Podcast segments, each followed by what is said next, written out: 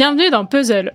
Je suis Karen et vous écoutez Overbooké, à la chronique qui vous éclaire sur l'actualité du livre. Alors que je séchais sur l'écriture de l'intro de cette chronique, mon ami Michel me dit avec dédain De toute façon, c'est pas moi qui vais t'aider, vu que tout ce que je dis, c'est toi qui l'écris. Comprenant que mon ami à l'identité trouble tentait de se cacher derrière moi, je me devais de lui trouver un autre masque. Ce qui ne devrait pas être compliqué, puisqu'aujourd'hui, les masques, au sens propre, ou plutôt au sens sanitaire, font partie de notre quotidien. Mais cette semaine, l'équipe de Puzzle s'attaque à cet objet sous son aspect culturel, à travers le grémage au théâtre, les témoignages anonymes, ou encore les doubles en littérature.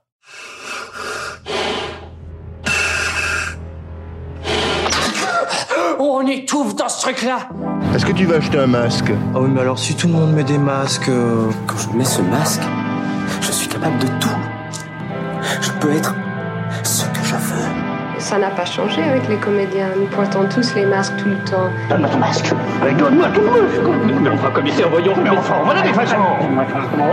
Mais enfin, commissaire, lâchez-moi. Mais avant de commencer cet épisode, nous souhaitions vous présenter notre partenaire. Molière, Georges Sand, Louis-Ferdinand Céline, Hergé, Marguerite Duras, Lewis Carroll, Zepp. Est-ce que vous connaissez le point commun entre toutes ces personnes, mis à part qu'elles ont toutes publié des livres? Allez, je vous aide. C'est un point commun entre leurs noms. Et c'est pas non plus qu'ils contiennent tous un E, ce serait pas très intéressant comme sujet de chronique. Non. En fait, ce sont tous des pseudonymes. Pseudonyme, du grec pseudes, trompeur, et onuma, qui veut dire nom.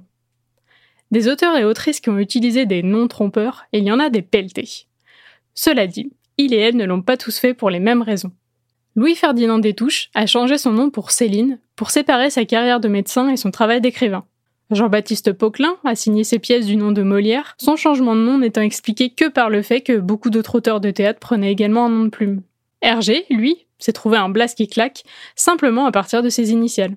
Bref, chacun a ses raisons, qu'elles soient esthétiques, marketing, professionnelles, familiales. Pour Aurore Dupin, c'est une autre histoire. Dans les années 1830, c'est mal vu pour une femme de perdre son temps à écrire. D'une part parce qu'elle est censée se consacrer à son foyer, d'une autre parce que dans le milieu artistique, le génie littéraire ne peut être que masculin. Il faut croire que les écrivains de l'époque n'écrivaient pas qu'avec leur stylo. Heureusement pour elle, Aurore n'a pas croisé que des gros mufles. Après plusieurs romans publiés en son nom, elle écrit en collaboration avec son amant Jules Sandeau. Les livres sont alors signés J. Sand. Mais alors qu'elle livre un nouveau texte à leur éditeur qu'elle a écrit seule, Jules Sandeau refuse que le même nom de plume soit utilisé pour ne pas s'approprier le travail de son amante. L'éditeur tranche alors pour G. Sand, qui passera pour un parent. C'est ainsi que naît le pseudo de Georges Sand. Mais bon, on a fini par savoir qui se cachait derrière ce pseudonyme, et elle a été insultée autant en tant que femme qu'en tant qu'écrivaine. Baudelaire, le poète, l'a notamment traitée de latrine. Et en réponse à ça, j'ai envie de dire « Oh chiotte, Charlot !» On pourrait se féliciter d'avoir dépassé cette époque, parce que j'ai envie de croire que c'est un peu plus facile aujourd'hui pour une femme écrivaine de se faire publier et de vendre. Cela dit, les lois du marketing sont rudes. En 1997, l'agent littéraire d'une autrice anglaise lui conseille de ne pas utiliser son prénom, car bien que son livre puisse plaire aussi bien aux filles qu'aux garçons, ces derniers pourraient rechigner à acheter des livres écrits par une femme. C'est ainsi que Joanne Rowling est devenue J.K. Rowling. Alors qu'elle aurait pu ne jamais connaître le succès et que des tas de petits garçons sexistes seraient passés à côté des aventures d'Harry Potter. Quel dommage pour eux! Et c'est quand même fou de se dire qu'à quelques lettres près, elle n'aurait pas été la millionnaire qu'elle est aujourd'hui. J'exagère, évidemment, puisque le premier livre a rapidement gagné un prix, faisant savoir que J.K. Rowling était une femme. Mais justement, malgré ça, des millions de jeunes garçons et jeunes filles ont lu Harry Potter, prouvant que les stéréotypes sexistes n'étaient pas là où on les avait imaginés. Après un tel succès, difficile de ne pas être attendu au tournant.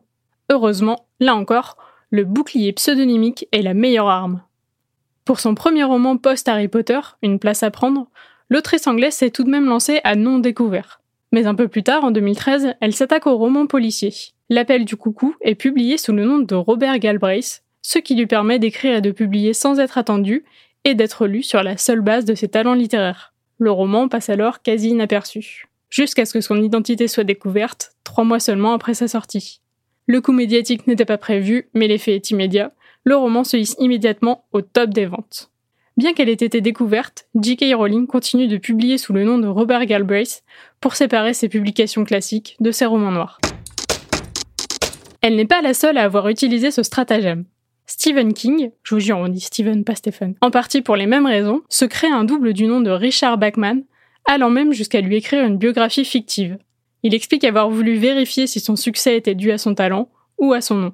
La question n'est toujours pas répondue, puisque comme J.K. Rowling, son identité a été découverte trop rapidement selon lui. Ce qui a donné lieu à la mise à jour de la bio de Bachman, qui aurait succombé d'un cancer du pseudonyme, doublé d'une forme rare de schizonomie. Pour faire plus ample connaissance avec les deux personnalités de King et en savoir plus sur leurs œuvres, je vous invite à écouter le très bon podcast Le Roi Steven. Mais pas besoin d'être une star internationale pour avoir besoin de se créer un double. Quand on parle de dédoublement de personnalité en littérature, bien souvent, le premier nom, ou plutôt les premiers noms auxquels on pense, c'est Romain Gary et Émile Ajar. Romain Gary, auteur installé, se fait passer pour un jeune écrivain débutant, Émile Ajar. Mais alors qu'Ajar est pressenti pour le Goncourt, l'auteur de La vie devant soi pousse le jeu un peu plus loin et va jusqu'à faire endosser le rôle d'Émile Ajar à son petit cousin. L'histoire a été racontée par Fabrice Drouel dans un épisode d'Affaires sensibles que je vous mets en lien dans la description. Et puis, si comme tout le monde la voix de l'animateur vous envoûte, je vous recommande un autre épisode sur Boris Vian. Parce qu'en matière de pseudo, lui aussi a fait fort. Michel Delaroche, Anne Toff de Raspail, Eugène Minou, Dédéon Moll, Hugo H. Buisson ou encore Zéphirin en vélo. Il s'en est servi pour écrire des chroniques littéraires, des chroniques de jazz, pour réaliser des films. En gros, c'était d'abord pour se jouer de la critique. Mais dans les années 40-50, la censure plane en permanence comme une menace. Vian se fait alors passer pour le traducteur d'un écrivain américain, imaginaire bien sûr, du nom de Vernon Sullivan, pour publier notamment le sombre et controversé J'irai cracher sur vos tombes. Malgré une attaque en justice pour outrage aux bonnes mœurs, les romans noirs de Sullivan rencontrent le succès. Contrairement à ceux de Vian, qui, malgré leur inventivité, n'ont eu que peu de succès de son vivant. Aujourd'hui encore, des auteurs et autrices contemporaines publient sous deux noms.